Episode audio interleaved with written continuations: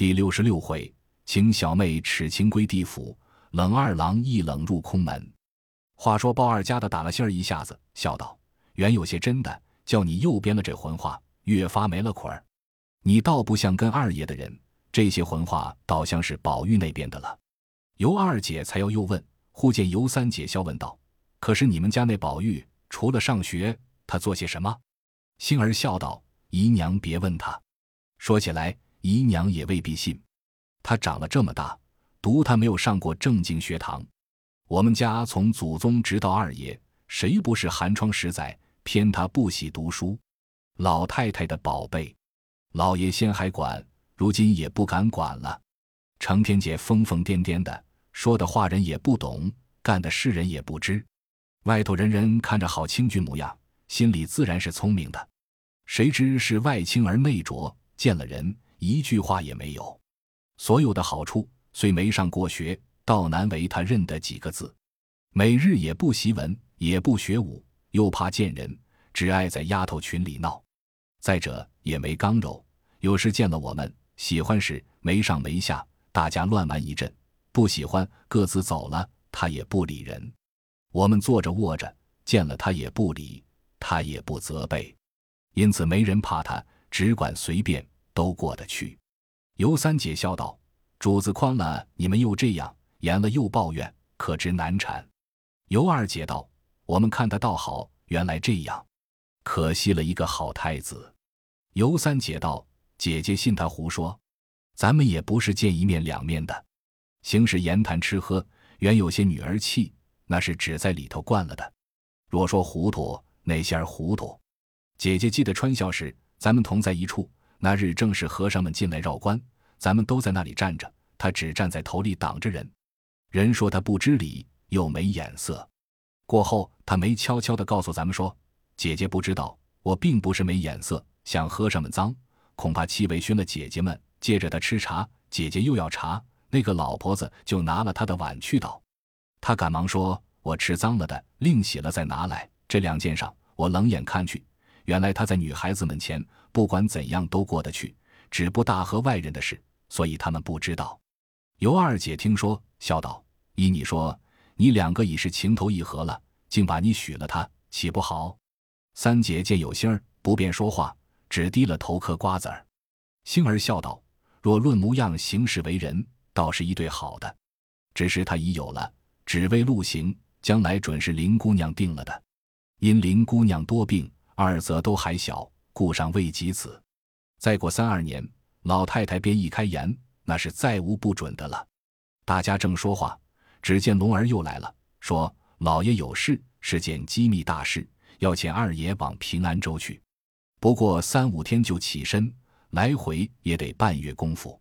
今日不能来了，请老奶奶早和二姨定了那事，明日爷来，好做定夺。”说着，带了星儿也回去了。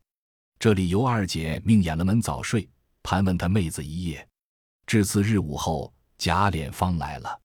尤二姐因劝他说：“既有正事，何必忙忙又来？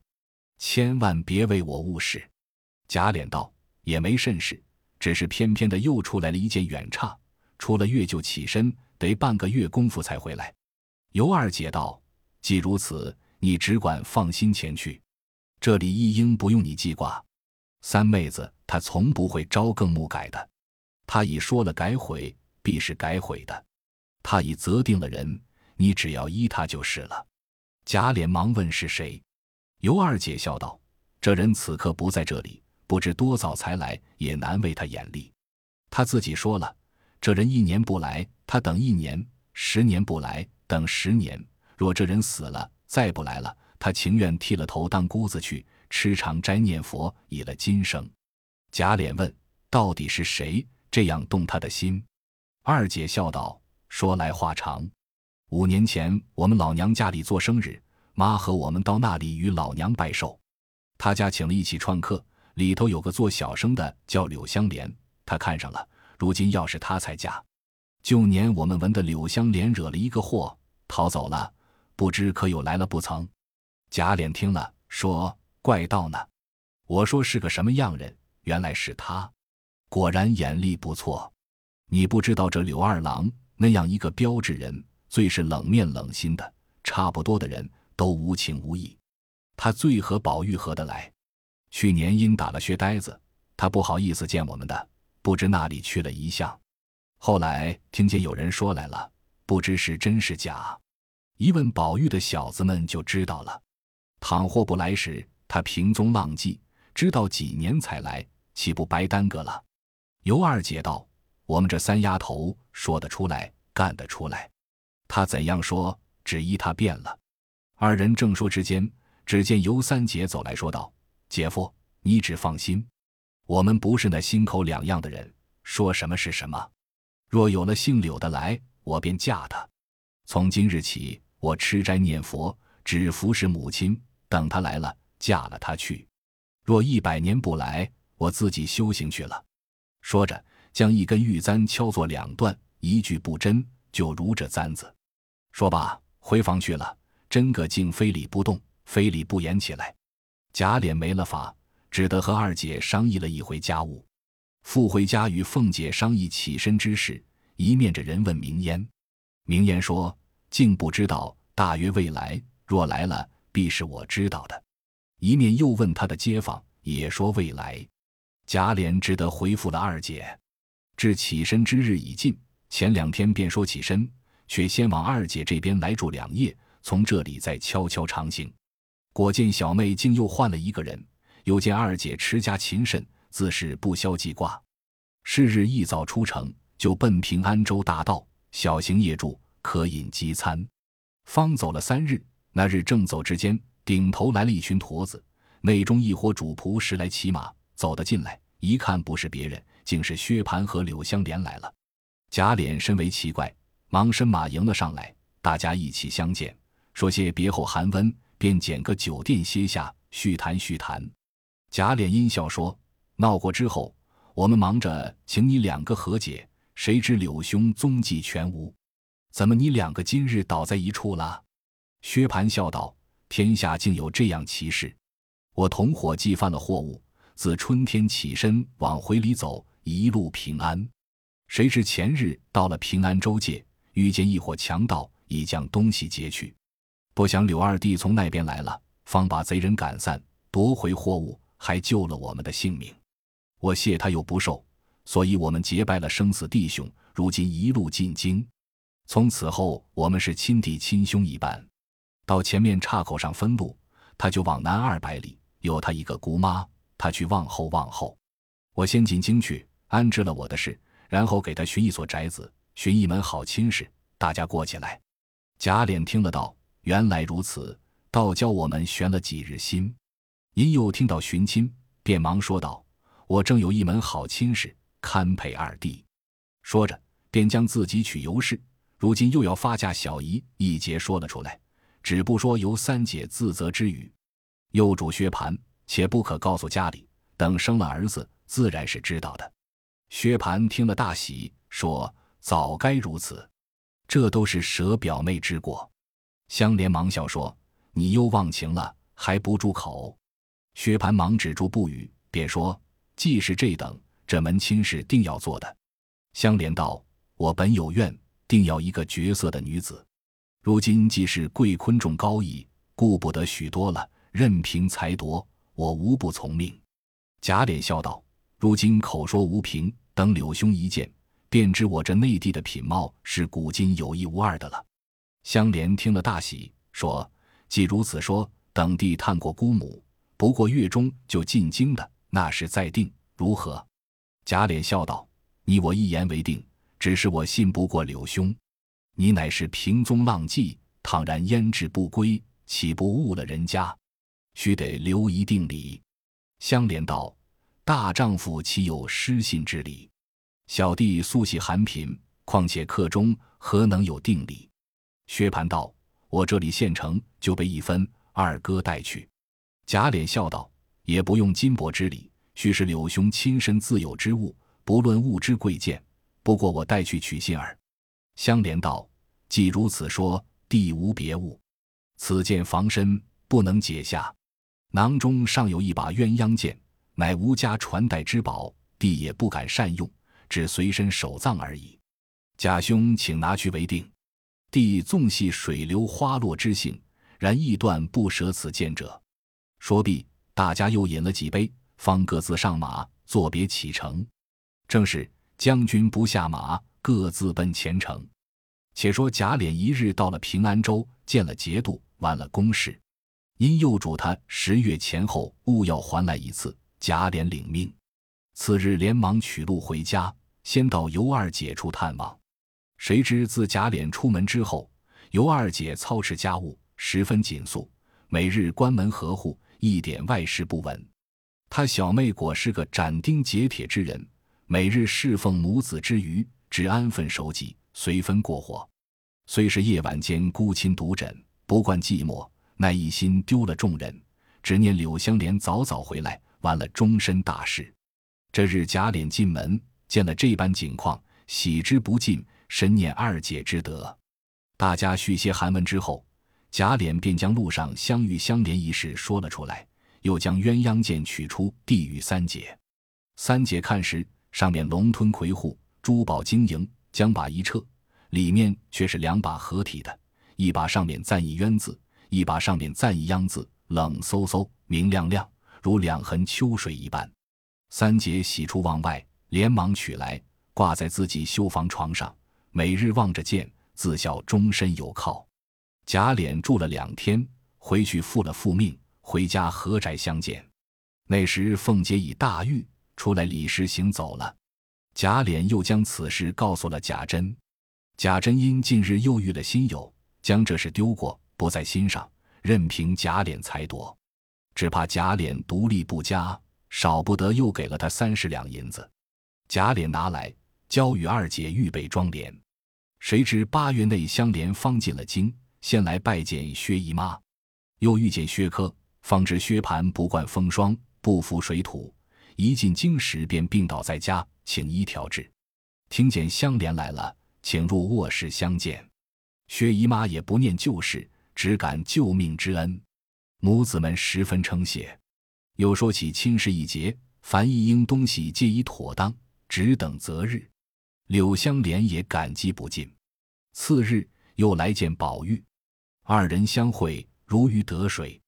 香莲因问贾琏偷取二房之事，宝玉笑道：“我听见明言一干人说，我却未见，我也不敢多管。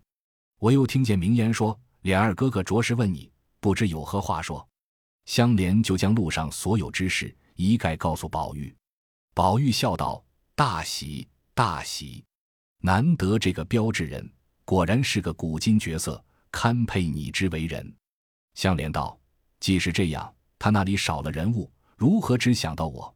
况且我又素日不甚和他相厚，也关切不至此。路上功夫忙忙的，就那样再三要来定，难道女家反感着男家不成？”我自己疑惑起来，后悔不该留下这件坐定，所以后来想起你来，可以细细问个底里才好。宝玉道：“你原是个精细人，如何既许了定礼，又疑惑起来？你原说只要一个角色便罢了，何必在意？”香莲道：“你既不知他娶，如何又知是角色？”宝玉道：“她是甄大嫂子的继母带来的两位小姨，我在那里和他们混了一个月。”怎么不知？真真一对尤物，可巧他又姓尤。香莲听了，跌足道：“这事不好，断乎做不得了。你们东府里除了那两个石头狮子干净，只怕连猫狗都不干净。我不做这声王八。”宝玉听说，红了脸。香莲自惭失言，连忙作揖说：“我该死胡说！你好歹告诉我，他品行如何？”宝玉笑道。你既深知，又来问我做什么？连我也未必干净了。香莲笑道：“原是我自己一时忘情，好歹别多心。”宝玉笑道：“何必再提？这倒似有心了。”香莲作揖告辞出来，若去找薛蟠，一则他现卧病，二则他又浮躁，不如去索回定礼。主意已定，便一径来找贾琏。贾琏正在新房中，闻得香莲来了，喜之不尽。忙迎了出来，让到内室与尤老相见。香莲只作揖，称老伯母，自称晚生。贾琏听了诧异。吃茶之间，香莲便说：“客中偶然忙促，谁知家姑母于四月间定了地父，使弟无言可回。若从了老兄，背了姑母，似非合理。若系金帛之定，弟不敢索取。但此见系祖父所遣，请仍赐回为幸。”贾琏听了，便不自在，还说：“定者定也，原怕反悔，所以为定。岂有婚姻之事出入随意的？还要斟酌。”香莲笑道：“虽如此说，弟愿领则领罚，然此事断不敢从命。”贾琏还要饶舌，香莲便起身说：“请兄外坐一叙，此处不便。”那尤三姐在房，明明听见。好容易等了他来，今忽见反悔，便知他在贾府中得了消息，自然是嫌自己淫奔无耻之流，不屑为妻。今若容他出去和贾琏说退亲，料那贾琏必无法可处，自己岂不无趣？一听贾琏要同他出去，连忙摘下剑来，将一股雌风引在肘后，出来便说：“你们不必出去在意，还你的定礼。”一面泪如雨下。左手将剑并鞘送与香莲，右手回肘，指望向上一横，可怜揉碎桃花红满地，玉山青倒在南府，芳林会杏渺渺冥冥，不知那里去了。当下吓得众人急救不迭，尤老一面嚎哭，一面又大骂香莲。贾琏忙揪住香莲，命人捆了送官。尤二姐忙止泪，反劝贾琏：“你太多事，人家并没威逼他死。”是他自寻短见，你便送他到官，又有何意？反觉生事出丑，不如放他去罢，岂不省事？贾琏此时也没了主意，便放了手，命香莲快去。香莲反不动身，气道：“我并不知是这等刚烈贤妻，可敬可敬。”香莲反服尸大哭一场，等买了棺木来，眼见入殓，又抚棺大哭一场，方告辞而去。出门无所知，昏昏默默，自想方才之事，原来尤三姐这样标致，又这等刚烈，自悔不及。正走之间，只见薛蟠的小厮寻他家去，那香莲只管出神。那小厮带他到新房之中，十分齐整。忽听环佩丁、尤三姐从外而入，一手捧着鸳鸯剑，一手捧着一卷册子，向柳香莲祈祷：“妾痴情待君五年矣。”不期君国冷心冷面，妾以死报此痴情。妾今奉警幻之命，前往太虚幻境修筑案中所有一干情鬼。妾不忍别，故来一会，从此再不能相见矣。说毕便走。香莲不舍，忙欲上前拉住问时，那尤三姐便说：“来自晴天，去游晴地。前生误被情祸，今既耻情而教，与君两无干涉。”说毕。一阵香风，无踪无影去了。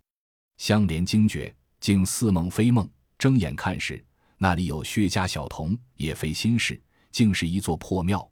傍边坐着一个夹腿道士卜师。香莲便起身稽首相问：“此系何方？”先师先明法号。道士笑道：“连我也不知道此系何方，我系何人？不过暂来歇足而已。”柳香莲听了。不觉冷然如寒冰侵骨，撤出那股雄剑，将万根烦恼丝一挥而尽，便随那道士不知往那里去了。